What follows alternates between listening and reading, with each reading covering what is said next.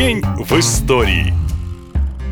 33 года назад, 1 ноября 1990 в соответствии с указом президента СССР Михаила Горбачева в стране был введен коммерческий курс рубля по отношению к иностранным валютам. В первую очередь, тогда, как и сейчас, всех, конечно, волновал доллар. Сегодня сложно себе представить, но до этой даты курс был фиксированным и его устанавливал только Госбанк. До 1 ноября 91 доллар стоил всего лишь 63 копейки. Сразу после вырос до 1 рубля 80 копеек. Ну а дальше курс прыгал постоянно и практически никогда существенно не дешевел. В новое тысячелетие доллар ворвался уже по 27 рублей. Тогда казалось, что это очень много много. Спустя еще 10 лет курс вырос, но не так ощутимо, до 30 рублей за одну американскую банкноту. А вот следующее десятилетие стало печально рекордным. В 2020 за 1 доллар уже просили почти 70 рублей. О цифрах сегодняшних вспоминать не будем, чтобы не портить настроение. Лучше вернемся в 90-е. Это было уникальное время с валютной точки зрения, потому что до 92 года в одной стране действовали действовали сразу три курса – официальный, коммерческий и специальный. Официальный для экономического анализа, а также для расчетов по погашению ранее выданных государством кредитов. Коммерческий курс был в три раза выше официального, и именно по нему можно было поменять рубли на доллары. Ну а специальный курс был доступен только тем гражданам, которые собирались за границу и покупали валюту. Позже он был отменен, и все граждане стали менять менять рубли по коммерческому курсу, но до сих пор официальные и реальные чаще всего, к сожалению, отличаются.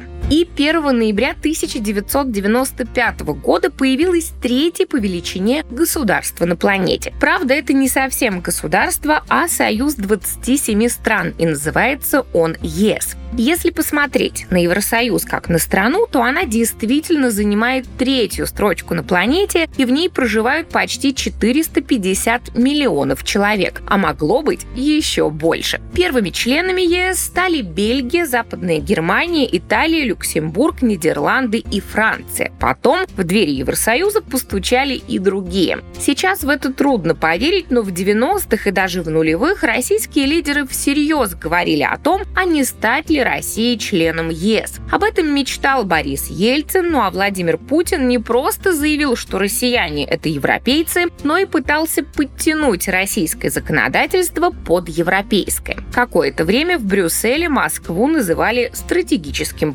партнером. Что случилось потом, уже история. И о ней мы расскажем в следующих выпусках. Наша лента. Веселим, сообщаем, удивляем.